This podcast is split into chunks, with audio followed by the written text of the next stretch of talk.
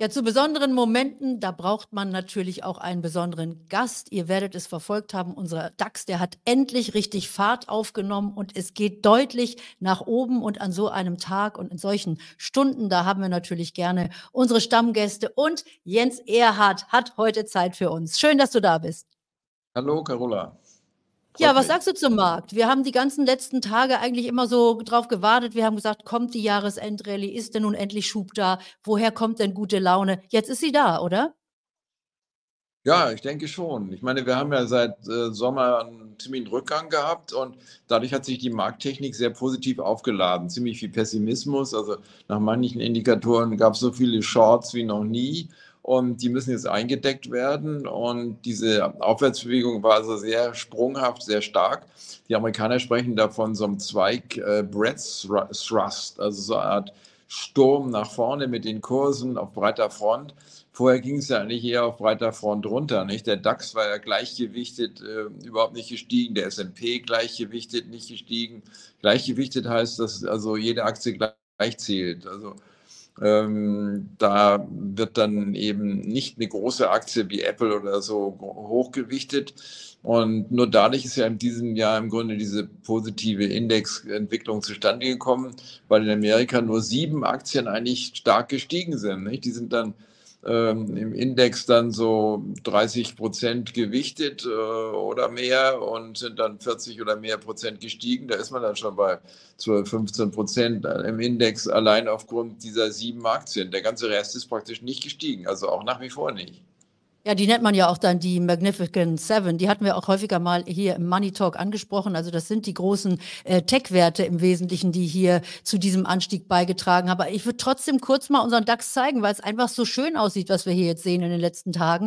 Und weil wir wirklich äh, diese äh, Aufwärtsbewegung äh, deutlich erkennen können, die jetzt zum Jahresende einsetzt. Meinst du wirklich, da sind nur die meisten auf dem falschen Fuß erwischt worden? Ist es das, was wir jetzt sehen, diese Short-Eindeckung? Danach ist das Ganze wieder vorbei? Also es würde nicht so schnell hochgegangen sein, glaube ich, wenn nicht so viele Shorts hätten eingedeckt werden müssen. Also das sagen eigentlich die meisten Profis. Auch sehr viele Putz wurden gekauft und es war also sehr viel von der Markttechnik, ähm, was eigentlich schon dafür gesprochen hat, dass wir jetzt eine Aufwärtsbewegung kriegen. Aber ich glaube nicht, dass das so schnell schon verpufft. Also bis Jahresende könnte es durchaus noch tragen. Das vierte Quartal ist ja auch das Beste des Jahres. Also da haben wir auch saisonalen Rückenwind. Ähm, ich meine, ich würde es noch nicht alles jetzt so den blauen Himmel nur noch verkünden. Ich glaube, nächstes Jahr wird wieder nicht einfach, aber ich glaube, das vierte Quartal jetzt für den Rest des Jahres können wir, glaube ich, sagen, dass da nicht neues großes Ungemark passiert, es sei denn, die Geopolitik haut wieder dazwischen. Aber selbst die geopolitischen Ereignisse haben ja dieses Jahr eigentlich nicht die Börse so stark beeinflusst.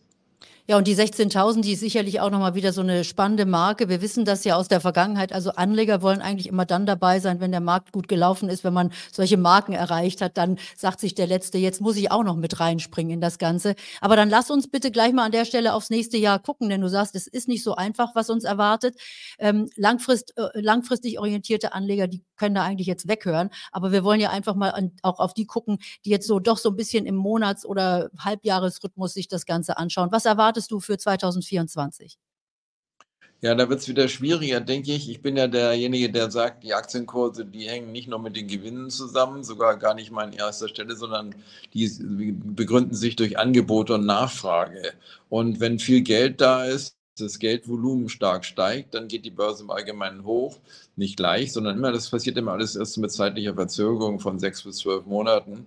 Aber wenn die Geldmenge schrumpft, was sie zurzeit tut, dann wirkt sich das meistens auch erst so zwölf Monate später in Aktienkursen und Konjunktur aus. Also ich bin nicht so optimistisch, dass die wirklich äh, Konjunkturgefahren fürs nächste Jahr vom Tisch sind. Also ich habe gerade den neuesten Fund Manager Survey mir angeschaut. Da meinen die internationalen Fondsmanager, zu zwei Drittel, drei Viertel sogar fast, ähm, dass keine Rezession kommt, sondern also entweder Soft Landing, also so eine ganz harmlose Geschichte, oder sogar No Landing, also überhaupt keine Art von äh, Abschwächung oder gar Rezession.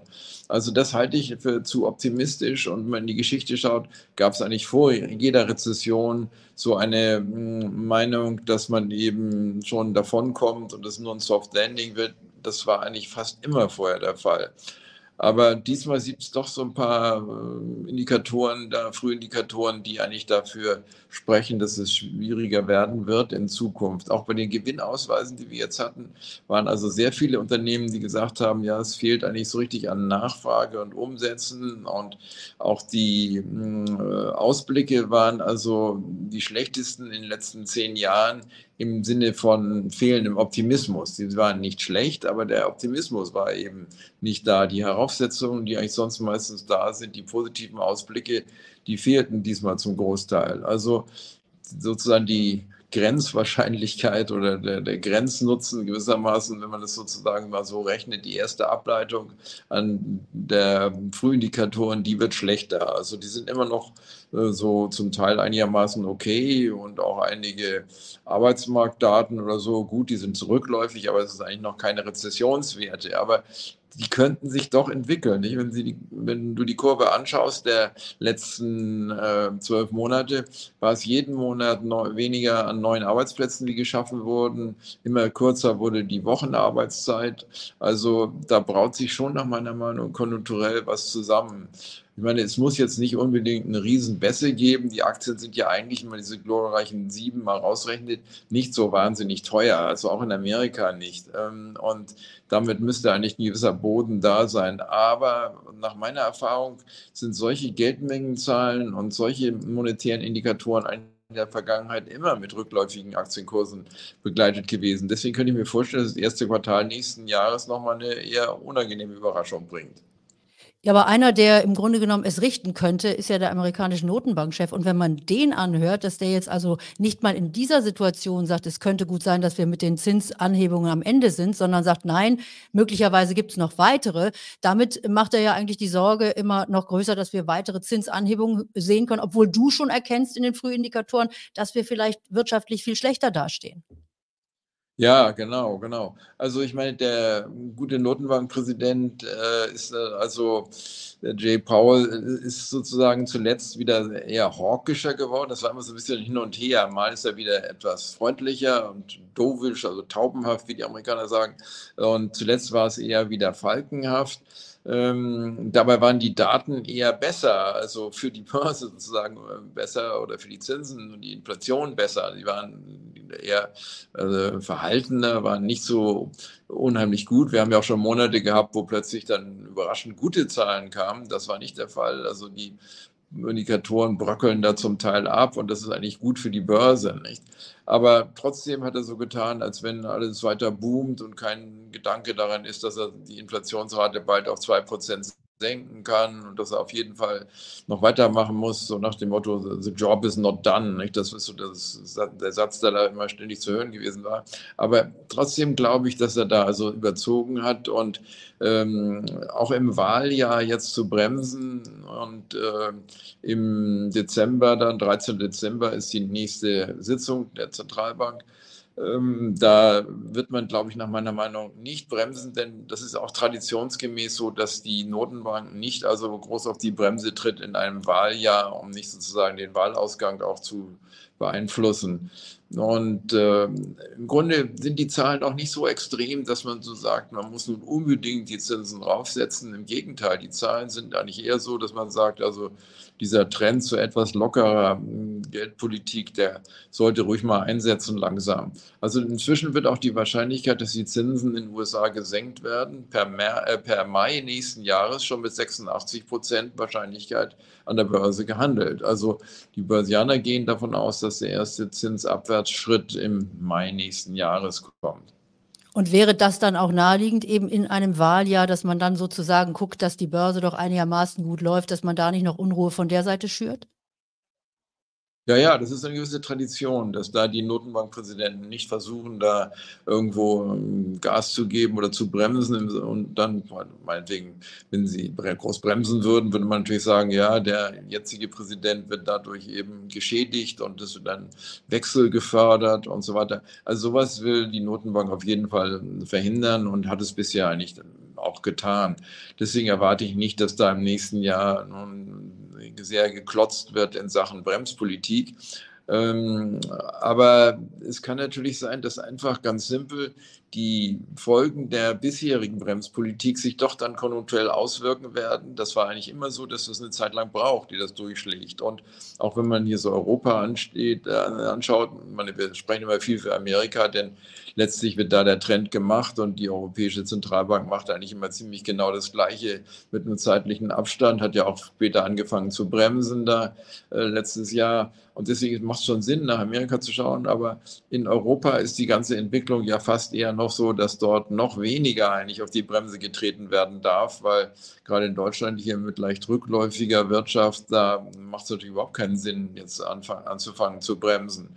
Also ich glaube schon, international geht dieser Trend in langsame Lockerungsrichtung weiter. Also ich glaube, es hat schon auch zwei Dutzend ähm, Notenbanken international gegeben, die schon leicht die Zinsen gesenkt haben. Also es fängt im Grunde schon an, äh, dieser Trend der, der Zinssenkung. Und ich meine, die, die Börse nimmt es ja ohnehin voraus. Nicht? Der Zins ist ja für die zehnjährigen Staatsanleihen jetzt von 5 Prozent auf so 4,4, 4,5 so gefallen. Und das ist schon ein sehr starkes Signal.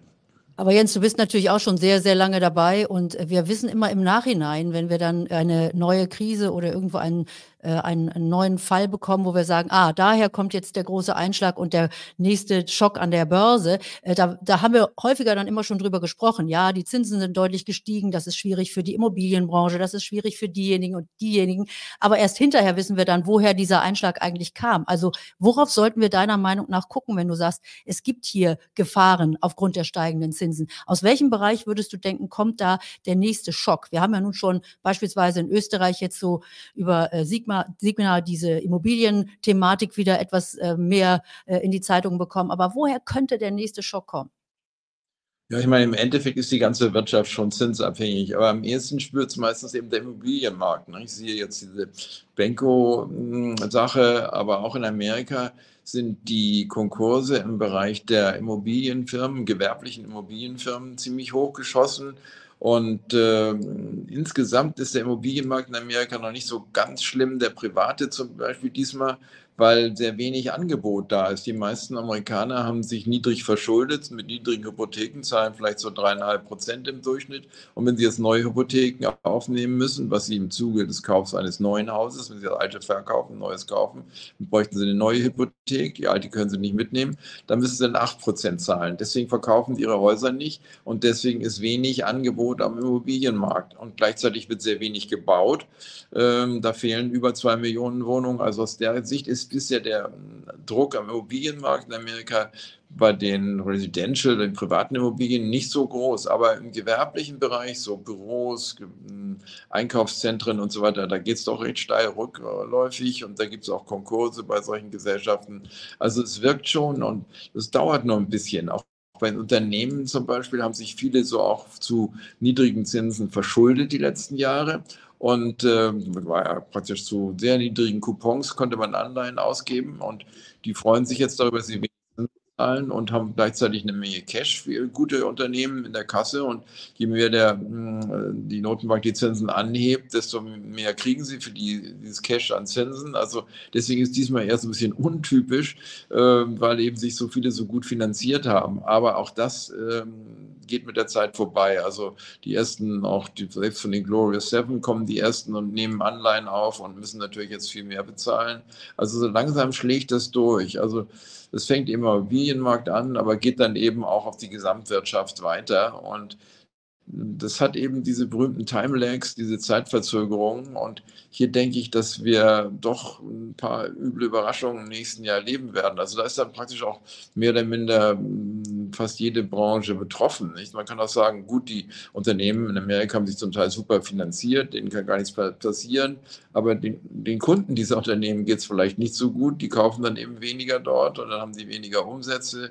Also die Umsatz Beschwerden über die hm, mangelnde, schwache Entwicklung der Umsätze ist eigentlich die höchste, wie ich seit zehn Jahren, wie ich gesehen habe. Also das müsste sich schon durch, langsam durch alle Branchen durchfressen und äh, schon auch eben den Effekt am Schluss, den Rezessionseffekt haben, den ich erwarte, den also interessanterweise sehr wenige noch erwarten, weil sie auch gesagt haben, naja, die Börse fängt sich jetzt ja auch wieder, ist alles vorbei, die Zinsen fallen jetzt und die Aktienkurse steigen, das ist der übliche Zusammenhang, aber in, in der Vergangenheit war das eben nicht der Fall, sondern in, interessanterweise in dem Moment, wo die Notenbank zuerst die Zinsen gesenkt hat, da äh, fielen die Aktienkurse am meisten und erst mit, mit, der Zeitverzögerung schlugen dann die niedrigeren Zinsen positiv durch und Aktienkurse und dann noch später die Konjunktur kamen wieder auf die Beine. Ja, aber dann natürlich die wichtige Frage jetzt auch äh, am Ende des Interviews, wie sollte man sich jetzt als Anleger aufstellen? Also wie kommt man dann am besten ins nächste Jahr und übers nächste Jahr? Ja, ich meine, man kriegt natürlich auch wieder für Festgeld und kurzlaufende Renten einen sehr schönen Zins inzwischen. Also aus der Sicht kann man hier ein bisschen Geld parken. Meine, wer ein bisschen aggressiver ist, kann vielleicht auch noch immer mitmachen bei den Wachstumsbranchen in Amerika, äh, wo zum Teil ja wirklich auch im Bereich künstlicher Intelligenz ganz enorme Wachstumsraten auf die nächsten Jahre zu erwarten sind. Auch ziemlich unabhängig, glaube ich, von der Gesamtkonjunktur, denn das sind ja auch oft Rationalisierungsinvestitionen, die auch dann gerade gemacht werden, um Geld zu sparen in, der, in einer Rezession. Also ich glaube, dass man da auch noch ein paar Werte findet, so zum Beispiel so Chip-Design-Aktien sind da, glaube ich, etwas, sind natürlich sehr teuer, weil die auch richtig riesige Wachstumsraten haben werden. Aber gerade die auch die ähm, Unternehmen beliefern, die eben mit künstlicher Intelligenz zu tun haben, die ähm, zum Teil aus Taiwan auch kommen, die haben also wirklich äh, immer noch Kursaussichten, auch wenn die nun reichlich teuer sind. Im Allgemeinen bin ich ja eher der Value-Investor, der so wie der Warren Buffett lieber Substanz und eine hohe Dividendenrendite und äh, wirklich von der Seite wenig Kursrisiken gerne hat. Aber wenn du mal zwölf Monate zurückschaust, mit die schlechteste äh, Branche waren Dividendenaktien. Also Dividendentitel äh, haben also, glaube ich, in Amerika haben diese Dividendenaristokraten glaube ich, 5% verloren und 8% haben die Aktien verloren, die die höchsten Dividendenrenditen haben. Also und diejenigen, die gar keine Dividende haben, die sind zweistellig gestiegen. Also in der Sicht war es eigentlich falsch, sich jetzt schon sehr defensiv aufzustellen, was ja eigentlich in der Rezession oder in der Börsenbase sinnvoll ist. Also man kann wahrscheinlich bei den Wachstumswerten immer noch ein bisschen mitschwimmen, gerade äh, bis zum Jahresende. Man muss dann sehen, wo die Bewertungen dann am Jahresanfang stehen. Also wenn man dann ganz gute Gewinne hat, kann man die wahrscheinlich dann auch mal realisieren. Also man muss einfach, glaube ich, so flexibel sein und jetzt nicht einfach sagen, ähm, ich kaufe praktisch nur irgendeinen ultra defensiven Value-Wert, denn wie ich schon sagte, die Value-Werte haben in diesem Jahr eigentlich sogar meistens verloren. Ja, ich könnte mir vorstellen, dass es auch was damit zu tun hat, dass es natürlich auch Privatanlegern immer leichter gemacht wird, jetzt an der Börse unterwegs zu sein und dass damit dann eben auch solche Modeaktien, also eben gerade diese großen Tech-Werte, bei vielen Privatanlegern ins Depot kommen und dann mal eben schnell getradet werden und damit äh, eben so eine Nachfrage bei diesen Werten besonders hoch ist. Ich möchte an der Stelle euch ganz gerne mein Buch empfehlen, ihr Lieben. Ihr wisst das, ihr könnt euch das hier nämlich runterladen kostenlos. Da geht es um Börsenpsychologie. Das ist ja auch ganz, ganz wichtig, um gute und schlechte Zeiten an der Börse zu überstehen. Also einfach mal Video anhalten, diesen Code scannen. Und äh, an dieser Stelle sage ich natürlich vielen, vielen Dank, lieber Jens, dass du dir die Zeit genommen hast für uns hier im Money Talk. Wer das erste Mal dabei ist, der kann mir auch ein Abo dalassen. Und ich hoffe natürlich, Jens, dass wir uns ganz bald wiedersehen, dass du wieder zu uns kommst hier zu meiner Community, denn da sind deine Fans, die dich wirklich auch schon lange, lange begleiten, so wie ich ja auch, viele Jahre eben aus der Telebörse und äh, aus verschiedenen Formaten kennen. Also Du bist immer wieder einer meiner Lieblingsgäste und schreibt mir mal in die Kommentare. Ich glaube, euch geht das auch so. Also Jens, vielen, vielen Dank dir. Ja, sehr gerne, Carola. Wir sehen uns ganz bald wieder. Bis dann. Bye, bye. Ciao.